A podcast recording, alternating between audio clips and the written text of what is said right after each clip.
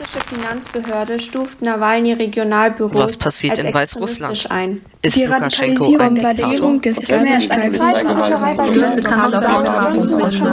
Olaf Scholz und die Cum-Ex-Affäre. Olaf Scholz und die Cum-Ex-Affäre.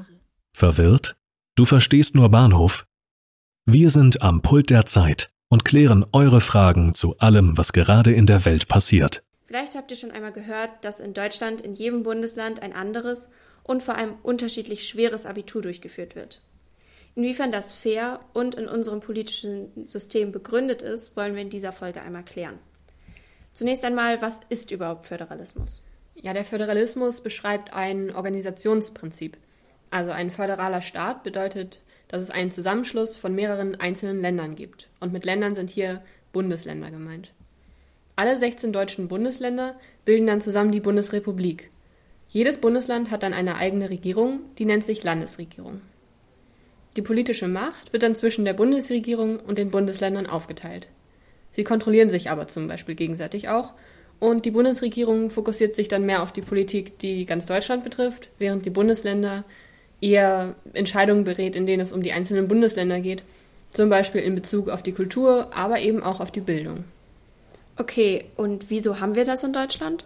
Zum einen gibt es schon eine relativ lange Tradition. Also früher gab es oftmals viele kleine Grafschaften, Königshäuser oder ähnliches, die sich dann zusammengeschlossen haben oder in gewissen Fragen kooperiert haben. Da ging es dann auch darum, Macht zu teilen und trotzdem noch eigenständig zu bleiben. Diese Art der Zusammenarbeit hat also schon eine lange Tradition.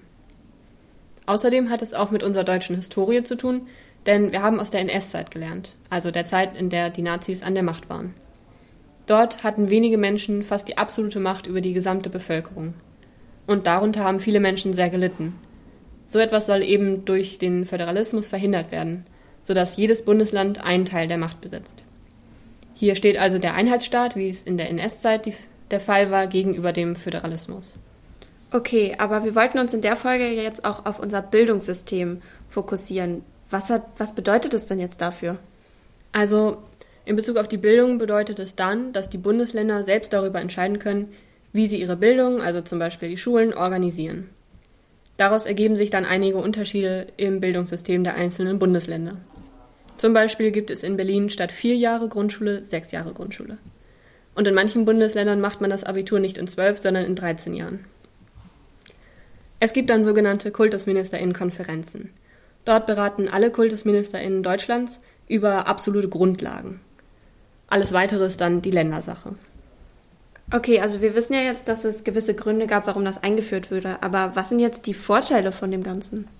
Ja, zum einen, wie schon angesprochen, hat eben nicht eine einzige Person zu viel Macht. Also es gibt keinen Zentralstaat. Ähm, die Frage ist aber eben, ob das nicht bei der Bildung doch vonnöten wäre. Andererseits wissen die Bundesländer ja am besten, was in der Region wichtig ist, wo vielleicht Probleme liegen und können dann gezielter vorgehen und kennen am besten eine geeignete Lösung für bestimmte Probleme. Außerdem können sie besser auf die Kulturräume der Bundesländer eingehen. Also in manchen Bundesländern leben zum Beispiel wohlhabendere Menschen als in anderen und das hat natürlich auch Auswirkungen auf den Bildungsweg.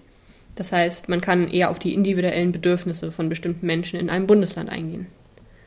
Zudem gibt es auch noch den Punkt der Konkurrenz, die natürlich auch sehr positiv sein kann, denn man kann voneinander lernen. Aber es wird ja auch häufig kritisiert. Was sind denn die Nachteile von dem Ganzen? Ja, die Konkurrenz zwischen den Bundesländern zum Beispiel kann auch Nachteile haben, aber hauptsächlich wird eher sowas kritisiert wie unterschiedliche Arbeitszeiten und Bezahlungen bei einer gleichen Stelle oder dass der Wechsel von Schulen zwischen verschiedenen Bundesländern sehr schwierig ist, nicht nur für die Schülerinnen, aber auch für Lehrkräfte. Es gibt einfach unterschiedliche Lerninhalte, unterschiedliche Begriffe. Es ist so eine Art Flickenteppich.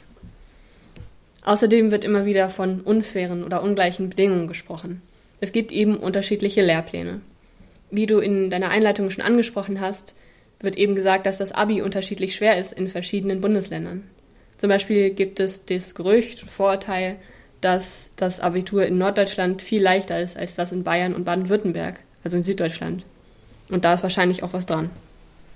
Ihr seht also, der Föderalismus hat in Deutschland eine lange Geschichte und es gibt auch teilweise sehr gute Gründe dafür. Besonders in unserem Bildungssystem erntet das Konzept aber auch immer wieder starke Kritik. Allerdings ist das Ändern von so einem gesamten System von heute auf morgen sehr, sehr schwer oder eigentlich unmöglich. da alle aktuell auf einem anderen Stand sind und eine andere Meinung zu dem Thema haben. Also mal wieder ein sehr kontroverses Thema. Schreibt uns gerne, was ihr davon haltet.